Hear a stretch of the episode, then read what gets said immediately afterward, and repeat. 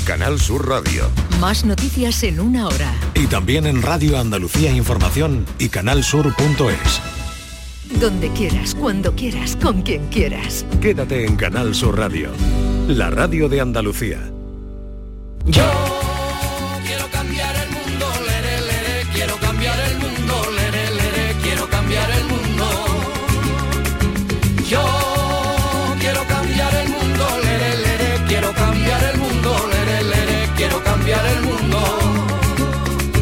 estamos cargando el planeta y sin tetas no hay paraíso, ni agua, ni vegetación, ojo que depresión. Todavía estamos a tiempo, hay que gritarle a los chorizos. Dejen tranquilo al Amazonas, somamona, que ya no queremos más pisos. Yo quiero cambiar el mundo, lere, lere, quiero cambiar el mundo, lere, lere, quiero cambiar el mundo.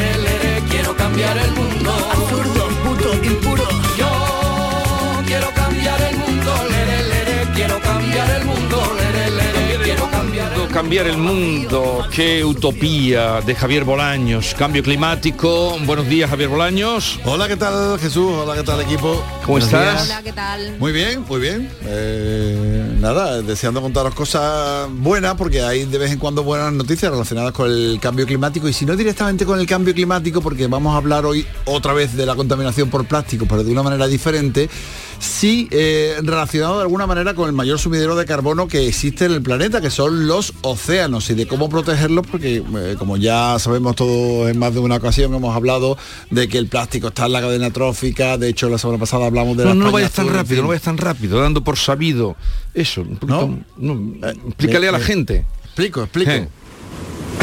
Venga, vamos a meternos en el agua tranquilamente. ¿Qué es, eso de que, le- ¿Qué es eso de que en el océano es donde más carbono hay? Eh, el mayor sumidero, Mayor de sumidero. carbono del planeta, es decir, eh, donde se, más se captura el carbono que estamos emitiendo a la atmósfera y que es lo que está provocando el efecto invernadero y el calentamiento global, la acumulación de eh, partes por millón de carbono en la atmósfera, donde más se captura es en el océano. De hecho, por eso el océano se está acidificando, porque cada vez tiene más carbono y, y ca- y cada vez él tiene el pH más desequilibrado. Bueno, pues eh, vamos a preocuparnos ahora de otro problema que tienen los océanos, que no es la acidificación por la acumulación de carbono, sino por la acumulación de plástico, que esto es una cosa bastante bien sabida. Y vamos a ver cómo desde Andalucía se ha conseguido inventar, crear una bandeja de estas que tenemos eh, mm, todos los días en los supermercados que tiene fruta o donde nos colocan el pescado o donde nos colocan la carne. Ese- esa bandera de plástico que generalmente acaba en el sitio que no debe porque no se ¿Dónde hay que ponerla? En teoría hay que meterla en el, el, mm, contenedor amarillo. En teoría tiene que ir a parar ahí, pero muchas veces no va a parar ahí por muchas circunstancias. Una de ellas muy, digamos, muy, muy, muy prosaica, que es que huele mal, no se echa con los plásticos porque uno lo tira a la basura porque tiene restos de caldito de pescado, por ejemplo. Yo sé que eso pasa en, en casi todos los sitios. Y al final no acaba donde debe acabar. Y además, también es de todo sabido que no todo lo que se tira al contenedor amarillo al final se recicla convenientemente porque no todo es tan aprovechable como se dice que es. Entonces, tenemos a dos emprendedores andaluces que han conseguido fabricar una bandeja, pero de una eh, sustancia que no tiene nada de tóxico ni ningún problema. Es esto. Trabajamos con el arribazón, el alga de deriva, ¿no? Los que somos de zona costera, llegamos a la playa un día del año y tiene alga en eh, la arena. Entonces, el arribazón que tenemos en Cádiz, por ejemplo, son de algas pardas, algas moras, son una serie de algas grandes, ¿no? No son microalgas, son algas grandes. Y en el caso, en la zona de, de Tarifa, que ahora tenemos esta alga invasora, ya esa alga está mezclada con las otras algas que se encuentra y hemos trabajado también con ella. Es decir, este envase se puede hacer también con esa alga. Es decir, estamos hablando de un envase que no se hace con plástico, sino con algas, que no tiene ningún componente tóxico. De hecho, si llega al mar. Se los des- peces, se des- los peces com- se lo pueden ¿Se comer. lo pueden comer o se, se lo pueden comer. O sea, es, es- es maravillosa la idea. Eh, todavía tiene un camino por recorrer porque se han presentado los prototipos, pero esta, este concepto ya lo trabajaba a- hace un año Sofía Tristancho y, y Víctor Manuel Pérez, que son los dos emprendedores que son de Jerez, con los que yo contacté hace un año. Pero me dijeron, a ver Javier, párate un poco porque todavía no tenemos todo estructurado convenientemente, no hemos hecho todas las pruebas. ¿Y qué han hecho?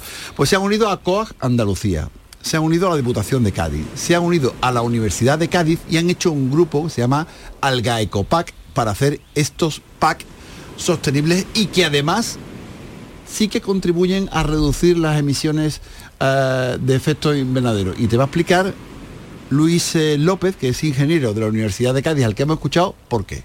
Estamos cogiendo una materia prima que es un desecho. Ese desecho, si no se trata, ese llega a un vertedero. En el vertedero se trata, se elimina, hay zonas en las que lo, dejan que se descomponga y emite CO2 a la atmósfera, hay zonas en las que lo queman y emite también CO2 a la atmósfera. Es decir, que ese desecho, aparte de que visualmente y estéticamente la, la playa molesta ¿no? y es suciedad, también contamina.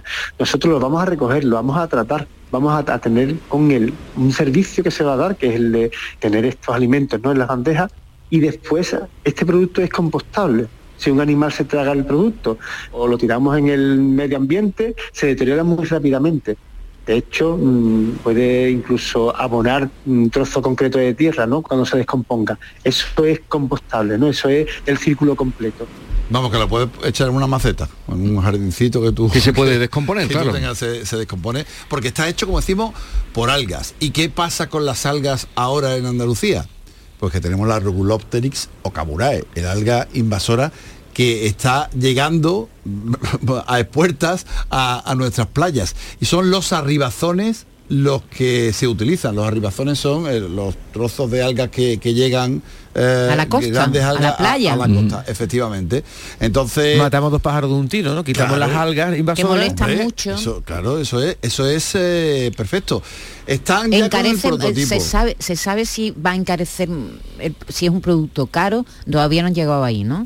Bueno, sí, ya sabemos, ya sabemos algo más sobre si este producto va a ser caro o barato, mm, nos lo va a contar Luis. no solamente vamos a tener una viabilidad técnica, sino que el producto lo tenemos que llevar al mercado y tiene que ser atractivo para el mercado. Al final las empresas tienen una parte económica que no pueden eh, obviar, ¿no? Entonces los costes que nosotros pretendemos tener de esta bandeja tienen que ser por lo menos igual que el producto que ahora mismo compra la cooperativa de las virtudes, que en este caso están trabajando con cartón. Bueno, la Cooperativa de las Virtudes es eh, la empresa que va a empezar a, a lanzarlo y efectivamente va a ser un poquito más caro, porque claro, tú dices, tú dices, el alga es gratis. Tú cuando compras una bandeja, tú haces una bandeja de plástico, el plástico lo tienes que comprar, tienes que comprar los pellets para fabricar el plástico, lo que sea. Tú recoges la- el alga y no te está costando nada la materia prima. Claro, tiene que tener La transformación. un tratamiento.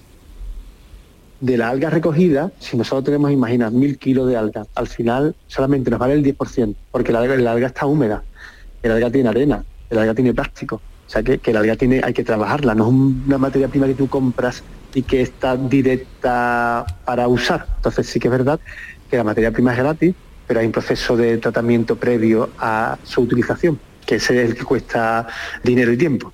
Esto del 10% es interesante, porque no es que sea el 10% del alga.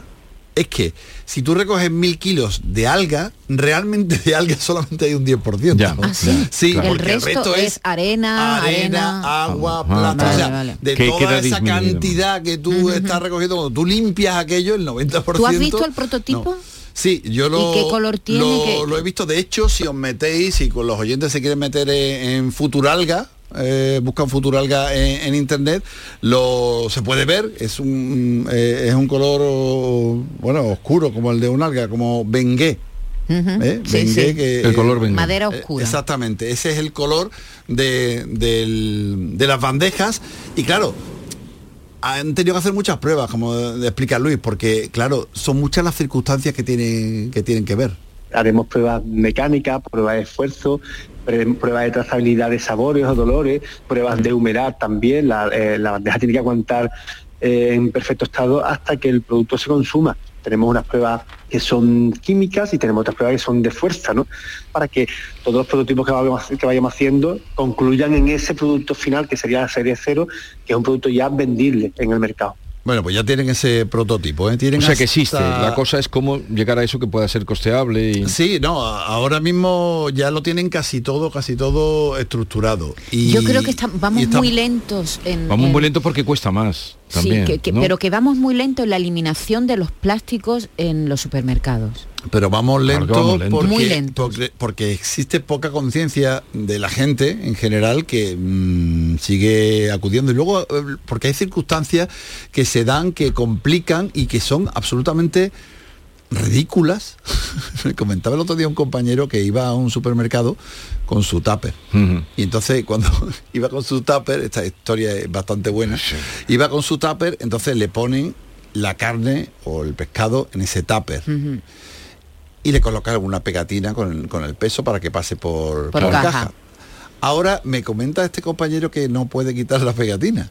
Porque la pegatina eh, se adhiere muy bien, entonces empieza a tener pegatinas en el tupper y entonces le dicen, por favor, no me coloques la pegatina en el tupper porque no lo puedo limpiar. Y entonces Le ¿sabes ponen lo una bolsa, le ponen claro, una bolsa de plástico dentro. Es y muy le meten difícil. dentro del el Es muy tupper. difícil. Entonces, claro, Es eh, muy difícil. Hay, hay una serie de circunstancias que dices tú, bueno, eh, es rocambolesco Es la, que ayer, la- la propia ayer inercia, antes de ayer ¿no? compré dos puerros. Y cada Sí. puerro venía envuelto en una Claro. bolsa de plástico. Pues si es todo, la va todo en que, plástico. eh, debería haber ido a otro sitio a Dos comprarlo. manojos de puerro.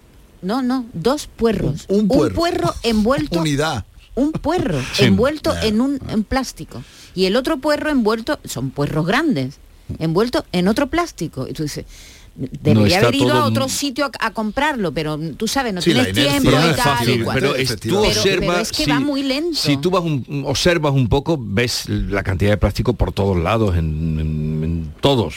Bueno, La yo creo que esta idea es bastante revolucionaria y si se lleva a cabo directamente lo va a hacer primero la cooperativa Las Virtudes, pero si se exporta, que esperemos que sí, no solamente a Andalucía y a España, sino a más países, eh, pues es bastante interesante a la hora de reducir esas bandejas que todo el mundo Sí. utilizamos cuando vamos a, es un a abuso una gran se abusa de ese tipo de bandejas para cosas pequeñitas Evidentemente es lo más barato, porque claro ahora mismo será, es, es será lo más barato. será lo más barato evidentemente Pero tenemos que cambiar un poco el chip. Y de esto se trata.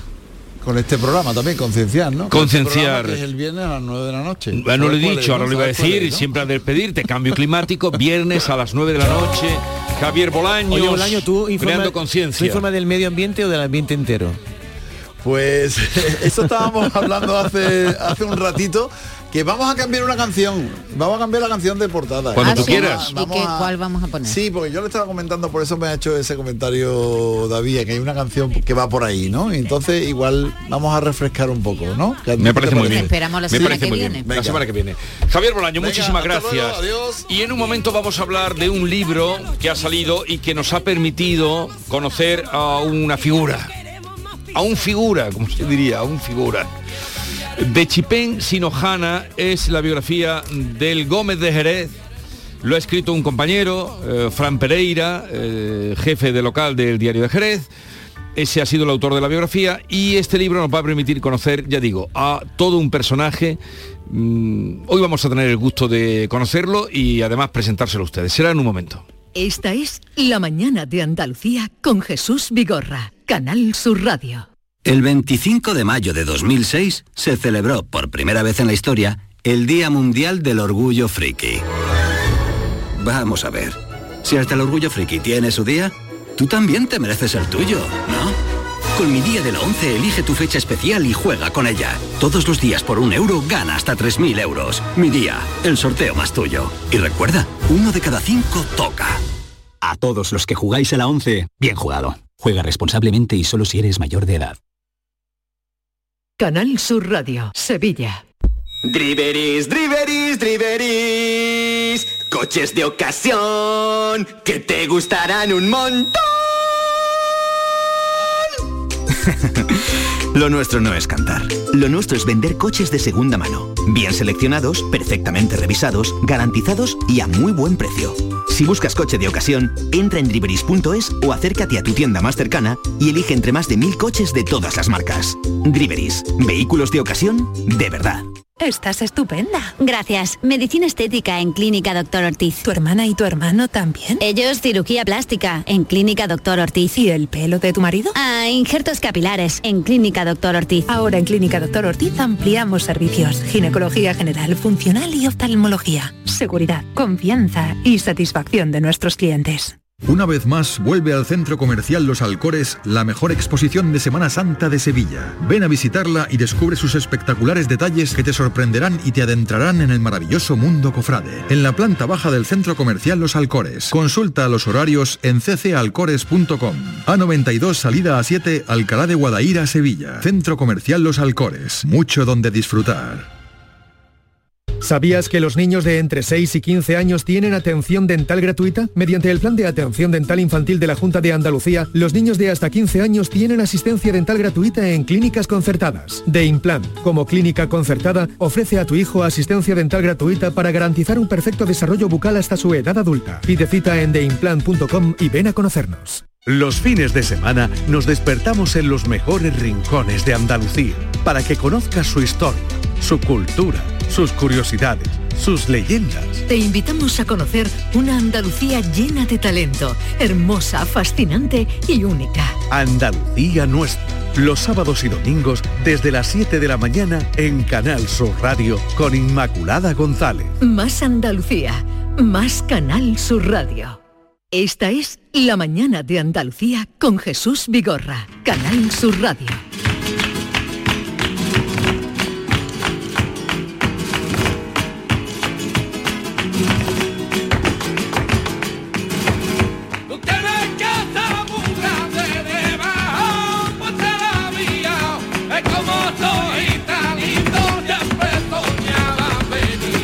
Vámonos a Jerez, donde se está celebrando el Festival Flamenco, el Festival de Jerez por excelencia. Eh, en el marco o dentro de ese festival se presentaba el otro día un libro de Chipén Sinojana, biografía del Gómez de Jerez. Eh, Fran Pereira, mm, periodista, colega del diario de Jerez, a la sazón presidente de la Cátedra de Flamencología de Jerez, eh, es el que hoy nos hace, nos va a hacer honores eh, de presentarnos a Gómez de Jerez. Fran, buenos días. Hola, muy buenos días. ¿Qué tal estás? Muy bien, un poco cansado, pero bien. ¿Cómo se puede tardar cinco años en escribir un libro de un paisano que tienes a la vera? Bueno, pues por eso mismo, por la falta de tiempo, ¿no? Sobre todo, sabes que los, los periodistas tenemos, disponemos habitualmente de, de muy poco tiempo y bueno, encima la pandemia y demás, pues bueno, se ha ido alargando. Pero bueno, afortunadamente ya está en la calle, él está muy contento y eso es lo importante. O sea, es una bi- biografía autorizada. Sí, por supuesto. Vale. Eh, preséntanos, a, que tenemos mucho deseo de conocer al Gómez de Jerez, que no nació en Jerez, porque estas son cosas... eh, no, no, ¿es así? Sí, cuéntanos, Gómez.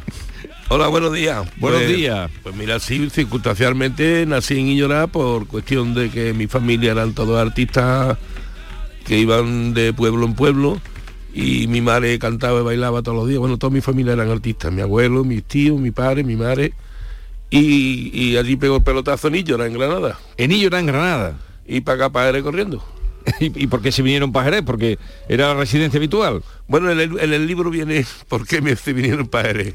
Bueno, sí, es es un detalle muy curioso en ese aspecto, Jesús, y es que em, el Gómez cuando a muy corta edad sufre una pequeña enfermedad eh, y obliga a la familia a, a retroceder. Un poco se sitúan en la línea de la concepción donde ellos conseguían eh, a través del extraperlo la penicilina que le hacía falta para su tratamiento, ¿no? Pero una vez que él eh, se cura de esos problemas de salud, la familia decide abandonar por completo el mundo de- de- del arte, ¿no? el mundo del teatro ambulante al que se habían dedicado toda su vida. Cada uno se va dedicando a una cosa y lo hacen, esa decisión la toman de manera conjunta, lo hacen con la intención de que el niño nunca se dedicara a, a ese trabajo que ellos Ya. consideraban que era muy duro, al Madre teatro. mía, pues anda que y le el fíjate el, destino, fíjate el destino, las cosas que tiene, que, que al final eh, el Gómez acabó siendo, bueno, prácticamente pieza importante en el mundo del teatro, con, siendo mano derecha de, de Antonio Gades, ¿no? Sí. Porque con cuán- Antonio Gades, ¿cuánto tiempo estuvo usted, eh, Gómez? Pues casi 30 años. O sea que todo lo, lo importante que hizo Antonio Gade estaba usted. Sí, sí, sí, todo.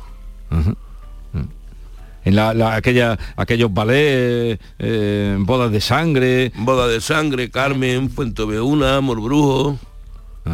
Y, y con, y con esa compañía recorrió, Antonio recorrió el mundo entero, ¿no? Digo, hasta, hasta fuimos.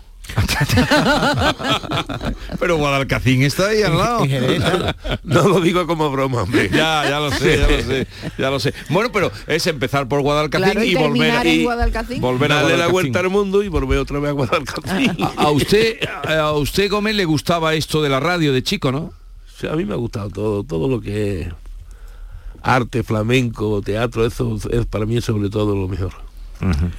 El libro Gómez está salpicado de un montón de anécdotas y a mí me gustaría que usted relatara aquí para todos nuestros oyentes esas vivencias nocturnas que tuvo usted con el Pali y con Paco Gandía por esas ventas de Sevilla. ¿Cómo eran esas noches? Bueno, pues yo recién licenciado, por, me- como me fui de la imprenta, porque yo era tipógrafo, Sí. pues yo fui a dos o tres fiestas con tío Manuel Morao y yo ganaba más dinero que levantándome a las 7 de la mañana y, y terminando a las 9 de la noche en la imprenta. Claro. Y cuando yo vi el dinero digo, ya, ya estoy yo cantando y ya le van a dar un poquito de lado a esto. y me fui a Sevilla y con los hermanos Gutiérrez, dos guitarristas de allí de Sevilla, pues esa gente tenía muchas fiestas. Ajá. Y estaba siempre el Pali, Paco Gandía, el Maera, la Simona, el, el camarón, digo el camarón, el boquerón, el boquerón que le decimos nosotros el caramosca, Diego Camacho el boquerón. Y, y- y, bueno, pues allí me iba yo todos los días, en el Río Grande, salían fiestas, pues mira, tráete aquí al Pali, tráete a Gandía y el niño de Jerez, que me decían el niño de Jerez. Sí. Y yo aprovechaba la fiestecita, trincaba mis dos o tres mil petitas y para Jerez por la mañana al autobús. Ajá. Por la tarde agarraba el autobús otra vez para Sevilla. Ajá. Y así se la fiesta, que no se la fiesta, pues mala suerte, damos una vuelta por allí por los tablados y a buscarnos la vía, como se suele decir.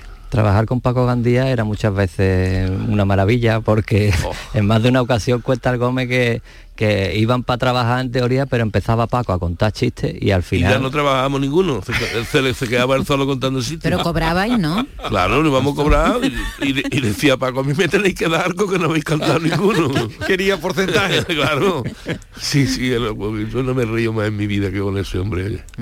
En el libro hay unas palabras que yo no sé si serán el último, mm, lo último que escribió Pablo Milanés, porque eh, ha muerto recientemente. Sí, sí, sí, me lo, me lo- bueno, Sí, lo- ¿verdad? Sé que lo escribió lo último y ya se metió en la clínica. Eso sí no lo escribió en la clínica. Sí, sí. ¿Y eso cómo fue? Cuéntenos. Unas palabras de Pablo Milanés que, con las que mantenía una relación estupenda, ¿no? Sí, conmigo me estresa bastante y a lo mejor yo veía los carteles en México y estaba yo trabajando en el Teatro México y él estaba en otro sitio y localizaba yo por mediación de los de los de los representantes ¿y dónde está Pablito? en tal sitio la dirección y llamaba por teléfono o él me llamaba a mí y sabía dónde estaba yo Sí. hermanito él me decía siempre hermanito hermanito que estoy aquí bueno pues dime la dirección que después con un taxi me voy para allá ¿Y cuándo lo conoció a Pablo?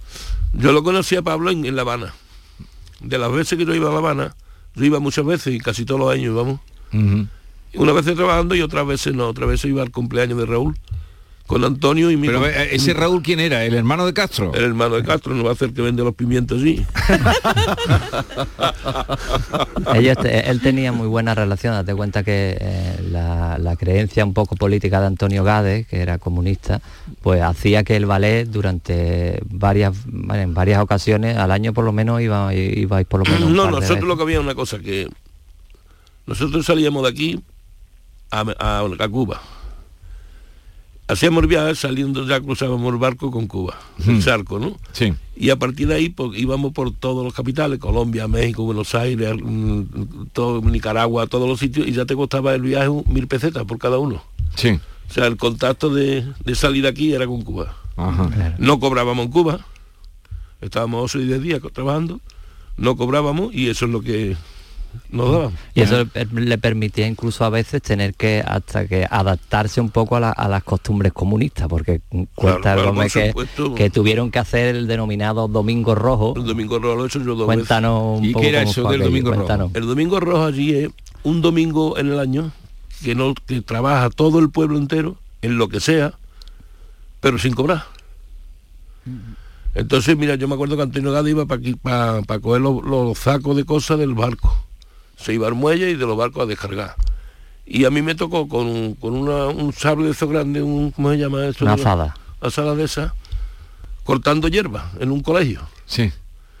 Eh, José Merced, yo, y Emilio de Diego y mi compadre Solera, como no queríamos que se dañaran las manos para tocar la guitarra, Claro. pues José Merced y yo cortando con aquello. Y cuando nos dimos cuenta teníamos una, una bojiga en las manos. Dios mío, ¿cómo vamos a tocar las palmas esta noche? Pero chiquito, si es que me va a explotar las palmas con esto. Y, y otra, y otra vez fui también, otra de las veces que fui, también me tocó, me pilló el domingo rojo. Y ahí ya fue co- cogiendo aceituna, me parece. Sí. Y ahí ya cogí nada más que dos o tres, dos o tres aceitunas, me la metí en el bolsillo y me fui. Es decir, que incluso la gente de fuera tenía que currar en el Domingo Todo, Rojo. hombre, ¿no? que se sintiera de Alicia. Y, y- y más Antonio Gades, que se lo creía Claro, eso claro. entero, Bueno, ¿no? que se Antonio lo Gades creía- se lo creía de jun- pie a juntillas, ¿no? Bueno. Y a Fidel Castro también lo conoció, ¿no? ¿O no? Sí, pero ese no voy yo a coger ningún saco. Ni... Bueno, Fran, ve tirando tú de- de- de- del hilo de las historias, tú que has estado cinco años para escribir este libro de, Gómez de Jerez. Bueno, pues hay muchas historias porque eh, prácticamente mm, la vida del Gómez ha sido muy intensa. Te cuenta que lo- la- las giras que hacían a lo mejor a Sudamérica o incluso por, por Europa eran giras de, de seis meses, ¿no? Ellos se llevaban a lo mejor seis meses fuera de su casa, ¿no? Hay una muy curiosa que a mí me, me llamó mucho la atención y era una, una gira que hacen por, por Alemania con Mamá Concert. Ah, sí, sí. Cuéntanos que en aquel momento era un poco eh, el- la empresa que, que representaba a los Rolling Stones, representaba a, a los artistas más, más importantes del momento y eh, eh, trabaja con Antonio Gades para realizar esa, esa gira. Y en un momento dado, fíjate cómo era la gira, que, que- que en un momento dado cuenta Gómez lo que dijo Antonio para que recogieseis en el hall las cajas. Ah, bueno, llegamos a un hotel y dice, mm, venirse dentro de media, dejar las maletas y venirse a recepción. Y nos dan una- una- unas cajas y unas bolsas.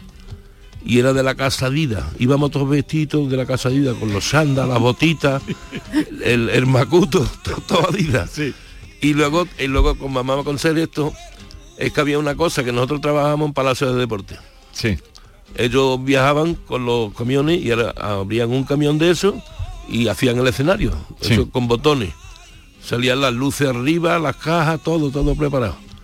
El otro camión de comida. Venga hay un cocinero, venga a cocinar y venga a comer. Y otro de bebida. Y nosotros viajamos en el autobús nuestro y llegábamos y se ponían los niños y las niñas bailando de bailar, se ponían moradas de comer, y potaje y esto, aficionaditos de comer, y llegaba Antonio y decía, pero esta gente no nos responde aquí trabajando. Fuera las comidas, aquí se acabó el camión de la comida. El que quiera tomarse una copita, aquí nada más que, y nada más que dejaba beber vino o una copa de whisky antes de trabajar a mi compadre Antonio Solera y a mí, nada más, al guitarrista. Nada más, a, a Nada Estos son los dos que pueden beber. Aquí no bebe nadie ni Dios, como las que formaba, no vea lo que era. Porque tenía carácter eh, Antonio Gades, ¿no? Sí, no, en su momento sí. Después no era, después no era nadie. Pero usted, claro, si estuvo 30 años, señal de que se llevaban bien. De que... Buah, bueno, enorme, enormemente. Ujú. ¿Y, ¿Y cómo empezó usted a cantar si sus padres no querían? ¿Cómo fue eso? Bueno, mis padres no querían, ¿no? Mis padres me, me- me lo prohibieron, a mí nunca me lo han prohibido. Eh, Yo era músico cuando ellos se retiraron. Sí. Pero ¿y cómo empezó a cantar? Entonces ¿Cómo yo, fue? yo empecé en el colegio, que me gustaba Joselito, Mm. Mi comadre Marisol, y entonces como yo tenía mucha voz, pues me ponía a cantar las cosas de, ellos y allí en el colegio tenía mi maestro un, magnetofón de esos antiguos y me grababa todo- todos los días y los cantos y me ponía a cantar, me, me de estudiar me ponía a cantar. Y lo grababa y después lo ponía para toda la clase y se lo llevaba a toda la cinta. ¿Y, e- y eso del barbero que lo hacía cantar detrás de una cortina? Ah, sí, sí. eso Ese fue el inventor, del, el precursor del hilo musical de la barbería. En la barbería, yo era el hilo musical de allí. Porque yo pasaba y como éramos aficionados a los toros, yo también, porque mi padre trabajaba en la Plaza Toro de Jerez. Y, y él éramos aficionados a los toros y yo cada vez que pasaba por allí lo veía, ¿qué pasa, Juan? Y un día me escuchó cantar, no sé por dónde, o iba yo por la calle cantando. Y me dice, ven para acá, ven para acá, niño. Mira, tú vas a cantar cuando no te diga. Tú te vas a meter aquí, que hay un, una ducha, tú te metes. Yo echo la cortina y tú te pones a cantar cuando no te diga. Y yo me ponía detrás de la cortina y empezaba, me decía, ahora, y me liaba yo a cantar todas las cosas que se me ocurrían. Y me decía, "Eh, ya ha terminado de afeitar este. Y ya se me cansaba. ya se me cansaba. Sí, Yo tendría yo unos ocho años por ahí. Pero como si fuera una radio, ¿no? Exactamente, el hilo musical de la barbería. Y, y le daría alguna propinita, ¿no? Ah, sí, propina me va a dar, hacer lo que tú quisieras. No, no le daba nada. No, yo le mangaba, yo le mangaba. Un pelao, le daba un pelao. Yo le mangaba, yo le mangaba para el cine. Decía, aquí me tiene que dar para ir al cine esta noche. ¿Le, le gusta a usted el cine? Oh, enormemente. Yo soy de, de películas diarias. ¿Sí? Diaria, diaria. Y- Bueno, yo puedo ver todos los días cuatro o cinco películas. Mi mujer ya está harta de películas. ¿Y qué películas son las que más le gusta ver? A mí todas, todas las clases de cine. La, la de actual también, o el La- clásico. No, no, a mí me gusta más la clásica que ahora mismo con tantos cohetes para arriba y, y, y marcianos y todas esas cosas, indígenas, de alienígenas, de eso nada. Eso no. Eso no me gusta. Con el cine Jesús tiene también una anécdota muy curiosa y es que en la grabación de la película Carmen de Rossi, eh, que se hizo en Ronda, Pues bueno, fíjate cómo sería el ambiente que, que se respiraba allí, que, que acaba el Gómez haciendo de, de primer bailarín y de hecho en la, en la película aparece el Gómez como bailador. Imagínate hasta dónde llegaba. Cuéntanos un poco cómo fue aquella anécdota, Gómez. Bueno, la anécdota es que nosotros terminábamos de rodar a las 6 de la tarde, por ejemplo, desde las 7 de la mañana. Y a las 6 de la tarde llegábamos, nos duchábamos y nos íbamos a la discoteca. Aparecíamos a las 4, a las 5 de la mañana y yo me acostaba y tenía que descansar una hora porque a las 7 de la mañana tenía que estar en el carruaje ese maquirándome y vistiéndome. Porque estaba toda la ciudad entera, todo el pueblo de Ronda vestido de época. Y Antonio con los vacilones que cogía, porque cogía unos vacilones enormes. y le dice así, Antonio, lo, tuve primo en bailarino para, para la, la señorita que cantaba, nunca me acuerdo de su nombre, la, la, la americana esta, no me acuerdo el nombre. ¿Tú te acuerdas? Bueno, era Plácido Domingo y la Y otra. Bárbara Hendrix, ¿no era? Oh, no sí, no me acuerdo, sí, pero me parece que sí. Ajá, bueno. Y había que hacer un baile con ella, los Sí. dos primeros bailarines, dice Antonio. A ver, compadre, y Gómez, venga, venirse para acá los dos, que ustedes son los dos primeros bailarines. había allí como 40 o 50 bailadores, bailarines, de mujeres bailarinas, de los primeros de Sevilla, de Málaga, todos, todos bailadores y bailarines. Y eran los dos primeros nosotros dos. Y harto de tinto con casera que nos poníamos, sal- así salió el baile, pero vamos, como profesionales hicimos nuestro baile y salió divinamente. Y así quedó. Y así quedó, ya quedó muy bien, muy bien. Julia Bueno, Migenes puede ser, ¿no? Sí, esa, esa. Sí, con Julia, Julia. esa Julia, es la que- Julia. Sí, sí, sí, Julia. Con esa... Y además, eh, Gómez, eh, de- de- con Antonio Gale trabajó usted muchos años con Mario Maya, ¿no? Que fue realmente el que lo llevó a Madrid, ¿no? Sí, ese fue el que me llevó a mi Madrid cuando hicimos el Camelamos Nacra. No, eso, eso es un espectáculo mítico, el Camelamos Nacrar. Sí, Lo hemos oído, hemos oído algún fragmento al principio. sí, sí. ese- Esto también, que eh, esto es eh, aquí, aquí. Eso es. Tierra, tierra, gitano, tierra comba. Paraíso gitano, luna siembra. Siembra, siembra, gitano, siembra sombra. Eso fue legendario, que era eh, el, el- el- el enamoramiento entre un gitano y una y una mora era, ¿no? No, no, no era eso. Eso, era, Eso fue después. Camelamos Naquerar quiere decir queremos hablar. Estábamos en contra de la, de la dictadura de Franco, de, de, de todo lo, lo que hicieron pragmática en contra de los gitanos. Como Felipe IV, Felipe V, y el último fue ese que voló. Carrero. Carrero Blanco. Carrero, Carrero Blanco. Blanco. Ese también no lo, con los gitanos no. Ese no quería saber nada. No quería saber nada. Y bueno, después me dijeron que había dos pragmáticas más, que no me acuerdo más quién la hicieron. Y íbamos en contra de eso, o sea, todas las letras van consonante con, con eso, con la pragmática de, la, con la pragmática de ellos.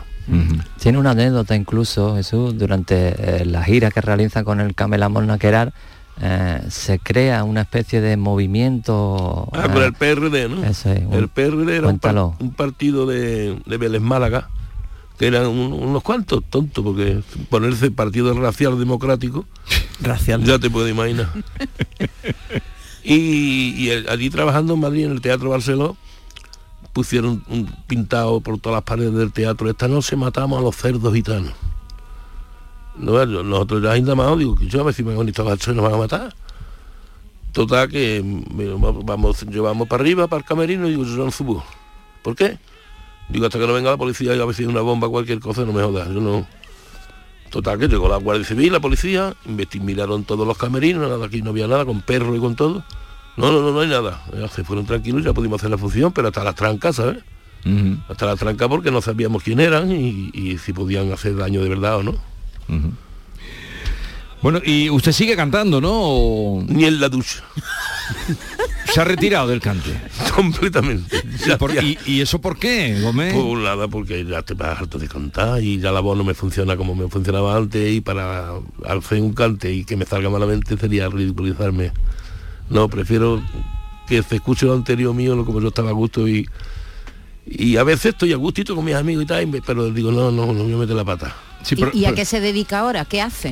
Después Yo- de tantos años viajando de un lado para otro. Pues ahora... Además de ver películas. Ah, pues ahora eso, eso, en mi casa ve películas, la televisión puesta y el sofá.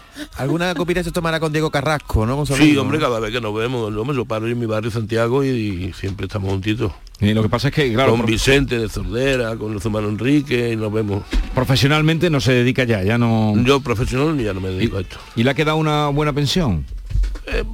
Ya está regular. para, para lo, para lo que yo he ganado y lo que me están dando ahora, Pero usted eh, ha ganado mucho dinero porque ha- no ha parado de trabajar y No, giras internacionales. por supuesto, por supuesto que ganamos un dinero, pero me lo he gastado. Y me gusto. Porque cuando la gente se llevaban seis meses sin ver a su familia, yo me llevaba a mi mujer conmigo y pagaba todos los gastos. Y aunque cobrara menos por los gastos de mi mujer, pero mi mujer viajó conmigo, la juventud nuestra no la, no la perdía yo. Claro, bien hecho, bien hecho. ¿Qué significa de chipén, Gómez? De chipén quiere decir de verdad que no miento. De verdad, sinojana. eh. Eso es no, men- no mentir. De Chipén Sinojana. Bueno, está por ahí, eh, creo que ya está nuestro comandante, no sé, está por ahí, ha llegado ya al estudio. Sí, aquí, está, aquí lo tengo. ¿Usted lo conoce, el comandante Lara? Sí, hombre, de toda la vida. ¿Y cómo lo describiría usted al comandante Luis Uf, Lara? Gómez, vamos a ver qué dice. Pues mira, a mí Tiene Luis- una, una, una cabeza de rizo muy bonita. se está dejando al flequillo. Describa usted al comandante. Yo lo conozco de anterior, bueno, ya era un chavalín porque su padre cantaba muy bien y a mí me encantaba escuchar a su padre cantar. Y él también gusta, y él también cantaba bien, y por saeta y, y por bulería. Y vamos, que lo he escuchado de siempre. Lo que pasa es que ahora con, con esto de los sitios me encanta porque es muy gracioso. ¿eh? Pero ¿ha visto usted la calidad que, que no para en los sitios más recónditos de, de- de- de España lo, lo reclaman? Pues mira, te voy a decir una cosa, si no se dedica al City, con el flamenco le hubiera ganado menos que... Toma, eh, tomen nota, tomen nota ahí. lo- O sea, si no se dedica a esto, hubiera ganado más menos que yo con, con me la hubiera primera dado el zoo, me hubiera dado el zoo como un colado. ¿eh? Bueno, comandante Luis Lara, buenos días. Muy buenos días, Jesús Vigorra y a Gómez de Jerez y a Fran Pereira, que tenemos aquí también sentado en el estudio. Un auténtico placer saludaros a todos. Qué buena gente, ¿no? Más buena gente, esto que me cago en la maca alegría de reunión. Alegría de reunión. El, Gómez tiene historia. El Gómez, fíjate tú, el Gómez, me lo, me lo encontré antes subiendo para arriba en el ascensor, para acá, para los estudios de Jerez, y, el otro día también lo vi aquí, le digo, le van a poner nombre tuyo a un estudio aquí en Canal que está, con el libro que, que él ha escrito aquí Fran, eh, ahora en boca de todo el mundo, porque es que es un bizarraco, un bizarraco el Gómez, un cantado magnífico de Jerez, un anfitrión maravilloso cuando viene la gente de fuera aquí a Jerez eh, y, y una bandera que ha paseado de Jerez por todo el mundo. Es un auténtico bicharraco, un artistazo de Jerez y nada, y, y- y honrado y, y somos nosotros orgullosos de tener a Gómez como jerezano y como bandera y estandarte del flamenco jerezano. Ole ahí. Ole, vamos allá. Qué bien, Luis, qué bien la ¿Cómo dicho. lo has dicho, eh? Qué ¿Cómo lo bonito, qué bonito. ¿Cómo te ha salido? Ni que lo tuviera preparado, ¿eh? Tiene, tiene una parla. Toda la noche preparándolo. Me ha llevado eh, escribiendo el discurso toda la noche. A las 4 de la mañana me ha costado. Tiene una parla. eh. Eh, a ver, Gómez, y de, de todos los personajes que usted ha conocido, que ha conocido a muchos importantes, ¿cuál es el que le ha dejado más huella? Mu- Muchísimo porque no sé, no te puedo ni contar de los personajes. Pero así uno que le dejara huella, aparte de, de Antonio Gades, claro. Ah, bueno, personajes de amigos y de todo. Diego Pantoja, Enrique Pantoja, con esa gente me he reído yo tela. Eh, Eso me decía Chano, que con el Diego Pantoja y con el hermano se reían un montón. Oh, yo, yo, eso era eso es increíble. Me acuerdo un día, bueno, viene en el libro escrito también.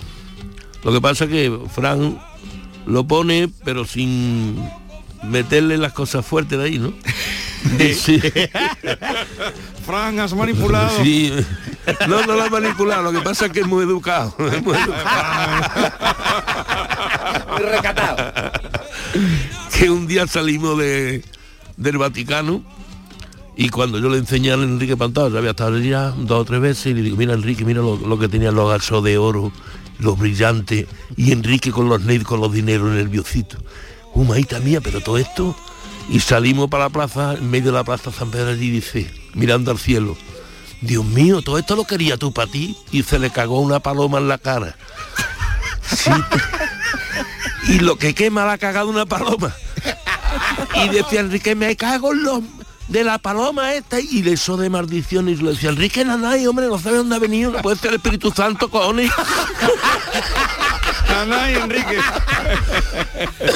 Bueno, pues ya saben, de Chipén, Sinojana, eh, la biografía de Gómez de Jerez, escrita por Fran Pereira. ¿Cuál es la editorial, Fran? Peripecia Libros. Peripecia Libros. Ea, pues ahí ya saben dónde buscar estas historias con las que se van a reír. Gómez, un placer. Igualmente, muchas gracias. Eh, Fran, un abrazo y felicidades por ese libro. un abrazo, muchas Venga, hasta gracias. luego, adiós. Esta es La mañana de Andalucía con Jesús Vigorra, Canal Sur Radio. Encuentros Carrusel Taurino. Canal Sur te invita a conocer este próximo jueves 2 de marzo grandes personalidades de la tauromaquia. ¿Por qué reaparece un torero? Descúbrelo a través de la charla con el diestro Manuel Jesús El Cid, que vuelve a los ruedos en este 2023. Encuentros Carrusel Taurino. Con Juan Ramón Romero. Desde las 8 de la tarde en el Teatro Fundación Cajasol. Entrada libre hasta completar aforo. Encuentros Carrusel Taurino. Con el patrocinio de la Fundación Cajasol. Gente de Andalucía te invita a descubrir este sábado el Museo del Videojuego de Málaga. Y lo vamos a hacer en pleno centro de Málaga, en las instalaciones de este centro recién inaugurado que quiere conservar, preservar y restaurar el legado histórico de los videojuegos. Gente de Andalucía. Este sábado 4 de marzo, edición especial desde el Museo del Videojuego de Málaga. Con la colaboración de la Diputación de Málaga. Canal Sur Sevilla. ¿Buscas un espacio diferente para celebrar tus eventos? Nuestros barcos son el lugar de celebración ideal para bodas, cumpleaños y reuniones familiares. Sorprende a tus invitados con una experiencia inolvidable con Cruceros Torre del Oro.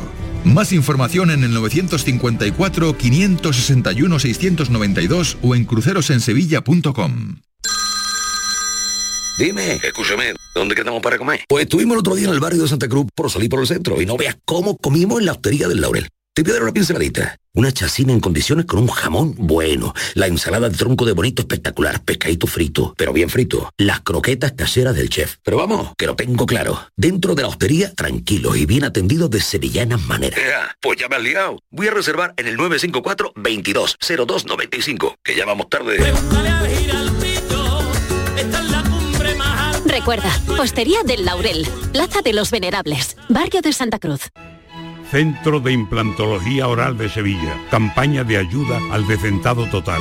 Estudio radiográfico, colocación de dos implantes y elaboración de la prótesis, solo 1.500 euros. Nuestra web, ciosevilla.com o llame al teléfono 954 22 22 60.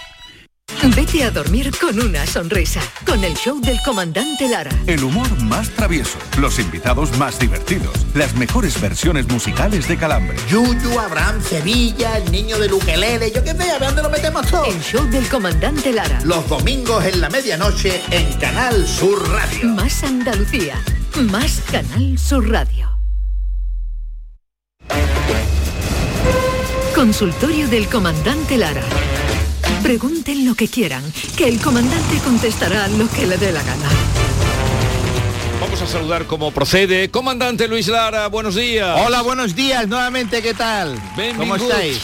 Muy bien. Bien hallado con vosotros, claro que sí, siempre, Maite, enorme, enorme, enorme tener vuestra compañía los miércoles por la mañana porque así encara uno ya el rush final de la, de la, de la semana con energía y positividad. Sí, porque este viernes tiene ya estreno, ¿no, Luis? Sí, este, Oh. viernes, este viernes tenemos el estreno en Castilblanco de los Arroyos, sí. tenemos- Gran estreno, viaje con nosotros. Eso es, de, Castil- de. Castilblanco a la Gran Vía, ¿eh? de Castilblanco. Me gusta más ese título. Luego, eh, si el espectáculo progresa, que progresará de Castilblanco a la Gran Bueno, Vía. es que lo de la Gran Vía ya está cerrado. sí, sí, la Gran Vía tenemos el sábado y el, el sábado y el domingo con, con todas las entradas agotadas. Pero ¿eh? ¿cómo lo dice usted en inglés? Eh, sold out. Sold out. Sold es. out. Sold out. Soldadito español. Soldadito español. Sold out hito español. El show es completamente nuevo, no tiene nada Sí, que ver sí, con lo sí, anterior, sí. ¿no? Nada, nada, no tiene nada que ver. Aquí vamos eh, eh, como piloto, yo voy como piloto, como comandante de la aeronave. El viaje con nosotros va a ocurrir como si estuviéramos dentro de un avión. Eh, los espectadores van a ser el pasaje y nosotros Sí. vamos a ser el personal de, vuelo. Yo el comandante, Vicente Ruido y Jesús Tapia van a ser los, eh, los sobrecargos. La- y las azafato. azafatas. Exactamente, los azafatos en este caso. ¿Azafato o azafatas? Y, y en ese pues vamos a hacer un viaje de una hora y media larga en la que el destino va a hacer que nos riamos todos. Y, y- y, comandante, ¿su al- va habitualmente a verlo en los espectáculos? Pues mi suegra ha venido a ver, eh, ha venido a verme un par de veces y se ha reído, se ha reído mucho. ¿eh? Sí. Eh, y hablando de suegras, Maite, me, me- me encanta que haya sacado el tema de mi suegra, a la cual le mandamos un saludo desde aquí. Pues un acontecido, un sucedido. Resulta que una suegra, pues, salió a pasear con, con uno de sus tres yernos, tenía tres yernos esta mujer. Y mientras estaban paseando, pues estaban pasando por un parque. eh, y la señora pues tuvo la mala suerte de resbalarse Sí. y se cayó en el lago, en un lago que había ahí en el parque. Y claro, esta mujer pues no tenía ni idea de, nada. Entonces pues empezó allí la pobre allí a, a menear los brazos, allí a menear las piernas. ¡Ay, socorro, socorro! Entonces, pues, sin dudarlo ni un solo instante, pues el yerno se quitó la camisa y se tiró al agua y la rescató. ¿eh? Y al día siguiente, pues, el yerno salió y se encontró un coche último modelo con una nota ¿eh? en el limpia parabrisas y ponía gracias de parte de tu suegra que te quiere mucho. Una semana después de lo acontecido, pues la suegra pues salió a pasear con el segundo yerno, con el otro yerno, y al pasar por el mismo lago, yo no sé qué ocurrió, que esta mujer se resbaló otra vez. y se cayó otra vez al agua, la señora otra vez igual, pues la señora no tenía ni idea nadando, y la pobre allí, ¡ay! Entonces de inmediato su segundo yerno, pues este también, este se quitó la camisa, se quitó el pantalón, ¡uh! se tiró a a un tío perfecto, ¡plo! y la sacó para afuera otra vez del lago. Y al día siguiente, pues al salir el segundo yerno a la calle, pues se encontró en la puerta de su casa otro coche último modelo ¿eh? y, y una nota que decía gracias de parte de tu suegra que te quiere. A la siguiente semana la suegra salió a pasear con el yerno que quedaba, con el tercer yerno. Parece una parábola esto. Claro, y la, y la historia pues se volvió a, a repetir, ¿no? El paseíto por el parque, pasaron por el lago y se alinearon los planetas negativamente para esta mujer otra vez, se resbaló con una hoja seca que había en el suelo, que se había caído del árbol, y se cayó al lago. Entonces, esta vez, el yerno se sentó en el suelo y empezó a reírse. Mientras veía ya a la, a la suegra allí hundirse. Y claro, al día siguiente pues salió el tercer yerno a la calle y se encontró un coche último modelo con una nota en el parabrisas y ponía en la nota, gracias, de parte de tu suegro que te quiere. ¡Qué mala hubo! ¡Qué malo! Eh, eh, comandante, echo de menos a David Gallardo. Sí, Mm, David ¿dónde- Gallardo se ha ausentado hoy porque ha ido al ayuntamiento de aquí de, de Jerez porque le entregan a David de María, a nuestro queridísimo amigo David de María, le entregan eh, su premio Día de Andalucía Ajá. y entonces David de María personalmente pidió que su presentación, eh, las palabritas antes de que él saliera a recoger premios, las, las hiciera David Gallardo. Entonces Ajá. se ha ido hace un rato para allá corriendo para el ayuntamiento con su escrito que ha preparado para hablar, eh, para vanagloriarse de, de ser amigo y para poner por los cielos a este pedazo de artista jerezano antes de que le entreguen el premio Día de Andalucía. Muy Claro. bien, eso le honra. Pues fíjese, fíjese usted qué mal pensado soy yo que digo, hoy ha dejado al comandante por un amante. Se escaqueó. Ah, mira, mira, uy, uy, qué bien hilado, Dios mío de mi alma, Jesús Vigorra, hilador profesional. ¿Cómo? Hilando maravillosamente. El hilandero. Hilandero. Pues mira, hablando de amante, una mujer que estaba en la cama ¿eh? con, con su amante, precisamente, y entonces escuchó al marido abrir la puerta, y entonces, pues rápido, rápido, quédate, quédate en pie en el rincón, ¿eh? Quédate en pie en el rincón.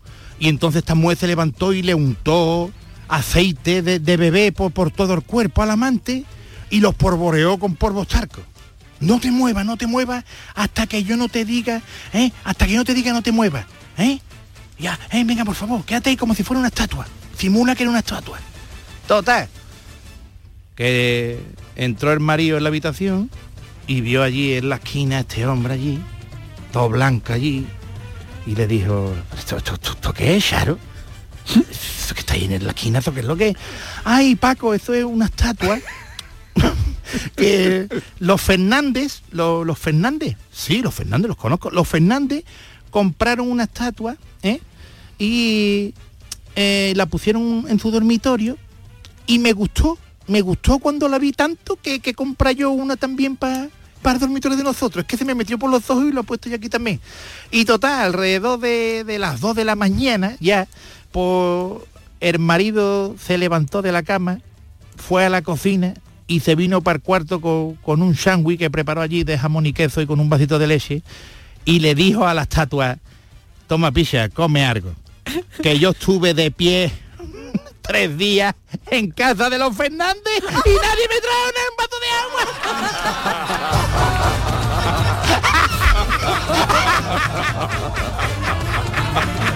agua. La pilló bien. No vea, tres días estuve yo en casa de los Fernández y no me trajeron ni agua ahí. Claro, Así este- que mira, yo te voy a traer algo, picha mía. Este porque te va a quedar señor, tiempo a ti. eh, Luis, porque, porque tenía ojo y veía, pues uh, si hubiera sido ciego no hubiera visto la estatua. Dios, atención porque David algo supera ahora mismo a Jesús Vigorra en hilazón, en hila- la hilazón, cómo ha hilvanado el siguiente tema. Pues sí, eh, si hubiera sido ciego no hubiera visto como este señor, que era invidente, y un día pues iba este, este señor ciego con, con su perro, y iban caminando por una calle, y de momento llegaron a un cruce, un cruce que- de la ciudad que estaba muy concurrido, y el perro, pues ignorando el, el tráfico denso que había, pues se cruzó por la calle sin mirar que estaba el, el- el semáforo en rojo ni nada y no vea el perro andando para adelante. Claro, este hombre no veía nada, pues seguía al perro allí y no vea, no vea el ciego para allá, para el otro lado. Y los coches, empezó a escuchar ciego allí, los coches allí chirriando allí. Los coches esquivando al ciego y al perro. ¡Bu, bu! Otro más. Cuidado, que yo quítate, que te vamos a matar. Total, que llegaron a la otra acera y cuando llegaron a la otra acera, pues empezó el ciego, sacó una galletita de su bolsillo de- de- del abrigo y empezó a hacerle así, a mover la galleta, ofreciéndosela al perro, ofreciéndole al perro la galleta, toma, toma, toma Bobby, toma Bobby, toma Bobby. Y pasó uno que había visto todo lo ocurrido y se fue para el ciego y le dice, escúchame, que por poco te mata el perro. Por poco te mata el perro. Una galleta le va a dar también. Una galleta le va a dar también. Y dice, no, no. Yo lo que quiero es saber dónde tiene la cabeza para pegarle una pata en el culo.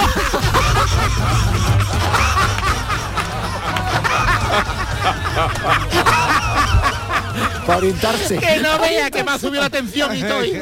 Yo lo que quiero es pegarle una pata en el culo. A Bobby, que no vea a Bobby la que me ha liado.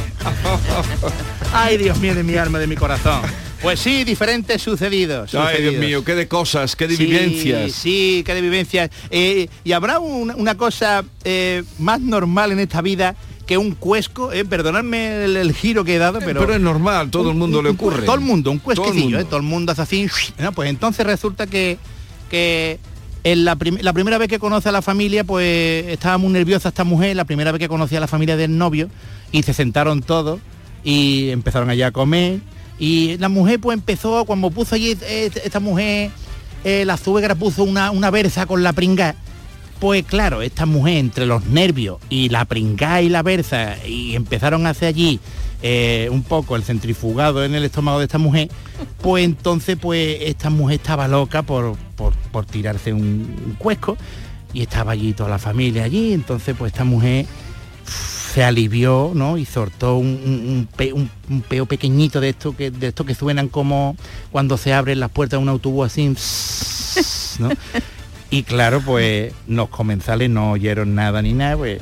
Y, y antes de que tuviera la oportunidad de avergonzarse, pues el padre del novio miró al perro que estaba abajo de la mesa y le dijo al perro, Bobby, vamos a ver, Bobby, vamos a ver, ¿eh? Vamos a ver.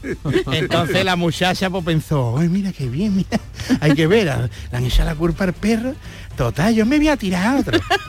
Y a, a rato hizo otra vez, ra, que ya fue más fuerte, ya este fue más sonoro y largo. y otra vez eh, levantó otra vez el, el mantel, Bobby, el padre Bobby, el padre del novio, Bobby, hay que ver, Bobby, Bobby. Y otra vez, esta ya crecía, ya hizo otra vez, ¡fu! y se tiró otro.